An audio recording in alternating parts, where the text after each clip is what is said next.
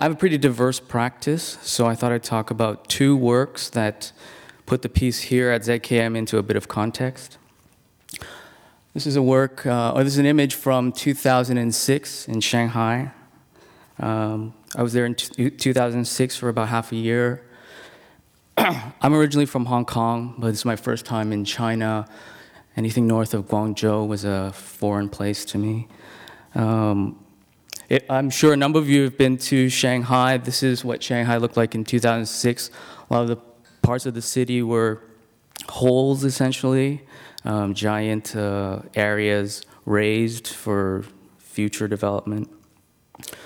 I was very struck by the scale of what I was seeing there. and uh, it was just a this kind of images everywhere. I'm sure you've seen these in the media, in uh, various artists' work. Just a number of images. They're kind of picturesque, but in fact, if you get closer, there's a lot of this.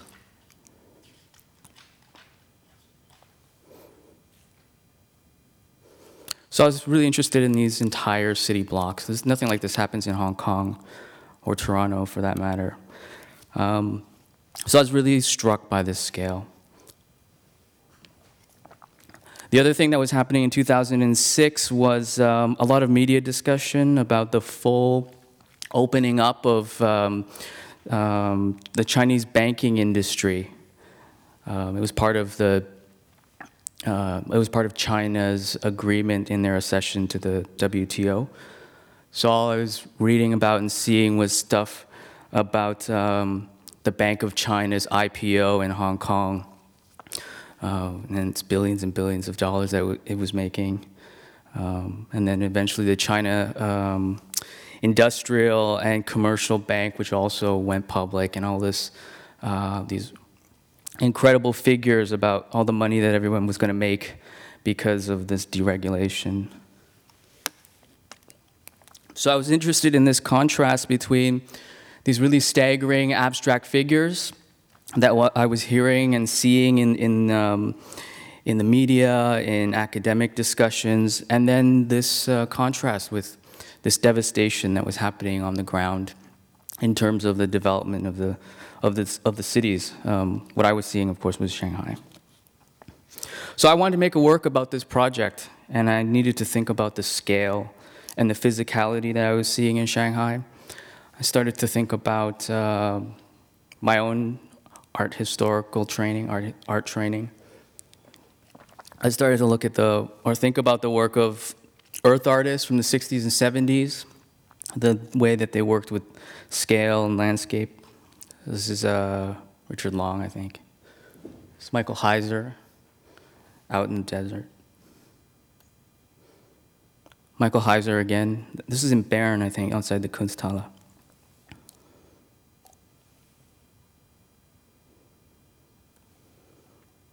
I found a site in Shanghai. I was there under the auspices of re- another residency program with uh, a museum in Shanghai.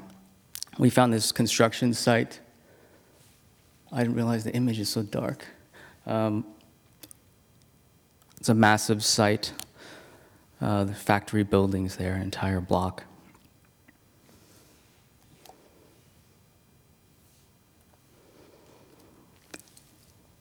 All of this is rubble on the right side here of the buildings that were left on the site waiting to be cleared.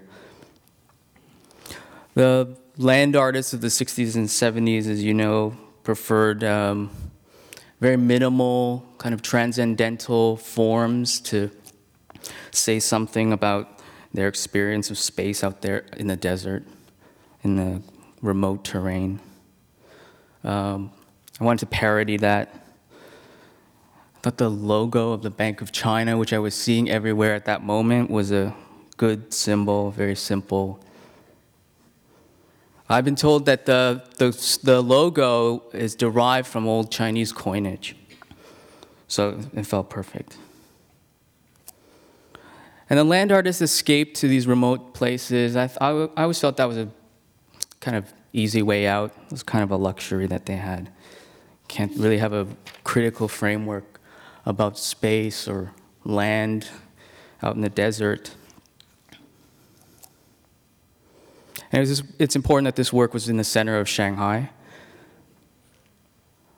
I mean, for me, it's, a, it's about this kind of distortion of, um, of scale, very contemporary distortion, dehumanized scale, and a kind of scale that we refer to very easily when we talk about economic development, uh, growth, uh, new markets, that new market out in China.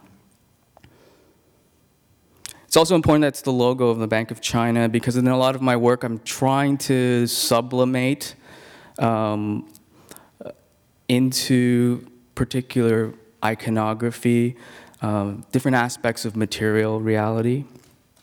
And this is really a sign that uh, uh, is a, is a kind of interface between material reality, but then also this very abstract belief system, this abstract financial system behind it. So this is really a kind of um, hint. I like it as a footprint right there in the center of the city. So this was a piece called Displacement with Chinese Characteristics. This was in 2006 in Shanghai. I'm going to talk about a, another work that, uh, oh, another image.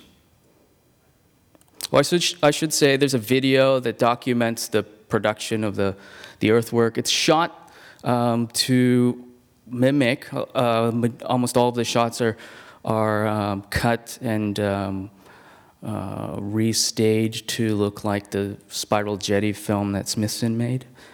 And uh, the the earthwork was built by myself and a group of volunteers, a group of um, students from the local art academy.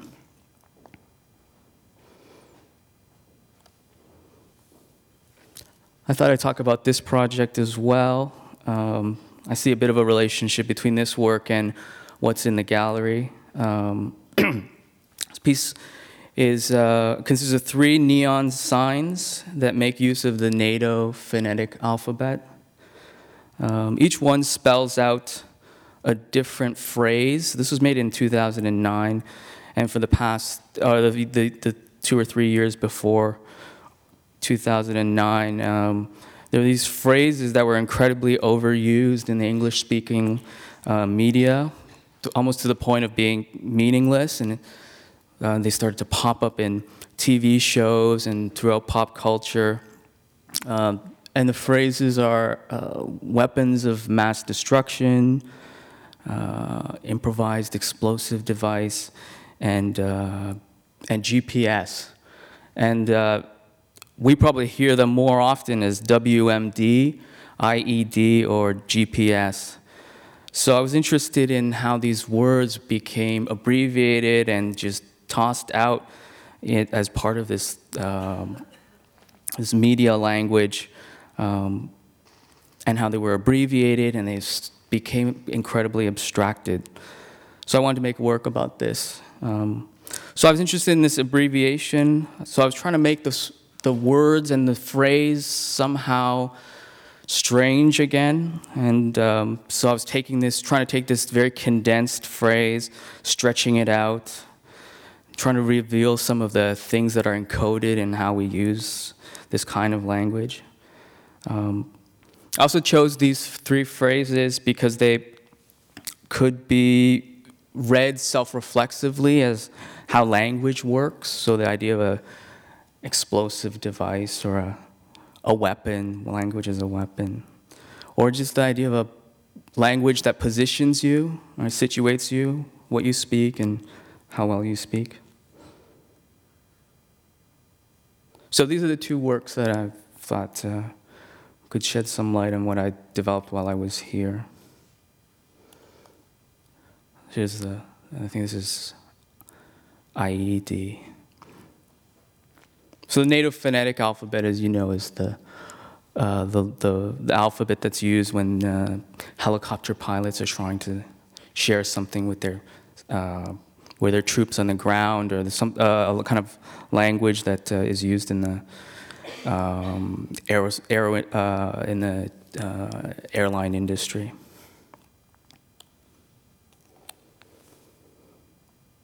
So these are the two images that are kind of the starting point for what I did here. I'm interested um, on the image on the left because of its scale. Basel is also nearby, so it was kind of in my mind. I like how it's positioned up there, uh, up like it's some kind of atmospheric thing. I was also interested in the fact that that's a very singular kind of sign. It's a singular event. On the right is an image of a Western Union sign. I've been doing some research about Western Union for another project, so this was also something that was on my mind. And Western Union's everywhere. It's also here in Karlsruhe. The one on the right is pretty modest. Um, it's often mixed in with other signs, so it's kind of um, embedded in a way. And it's very ubiquitous. It's everywhere. And it kind of signals, that sign for me kind of signals the fact that there is another community here with a need for this particular service. Um, uh, you know, foreign communities, student communities. So I always see it as a kind of beacon. It's a, it's kind of signal that there's a kind of other community in, in a particular place.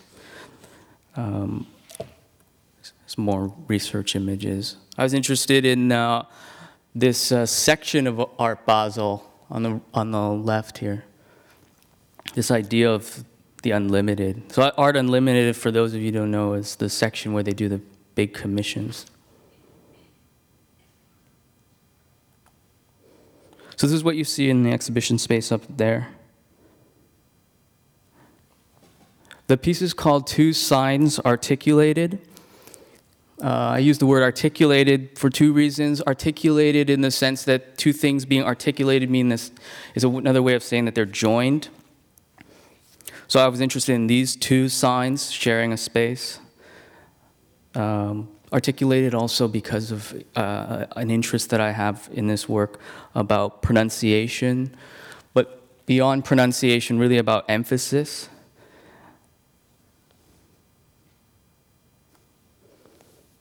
So this is the Art Basel logo for that part of their exhibition, but it's been modified, so I've reconfigured it to emphasize certain things about the word, its aspirations and its limits, let's say.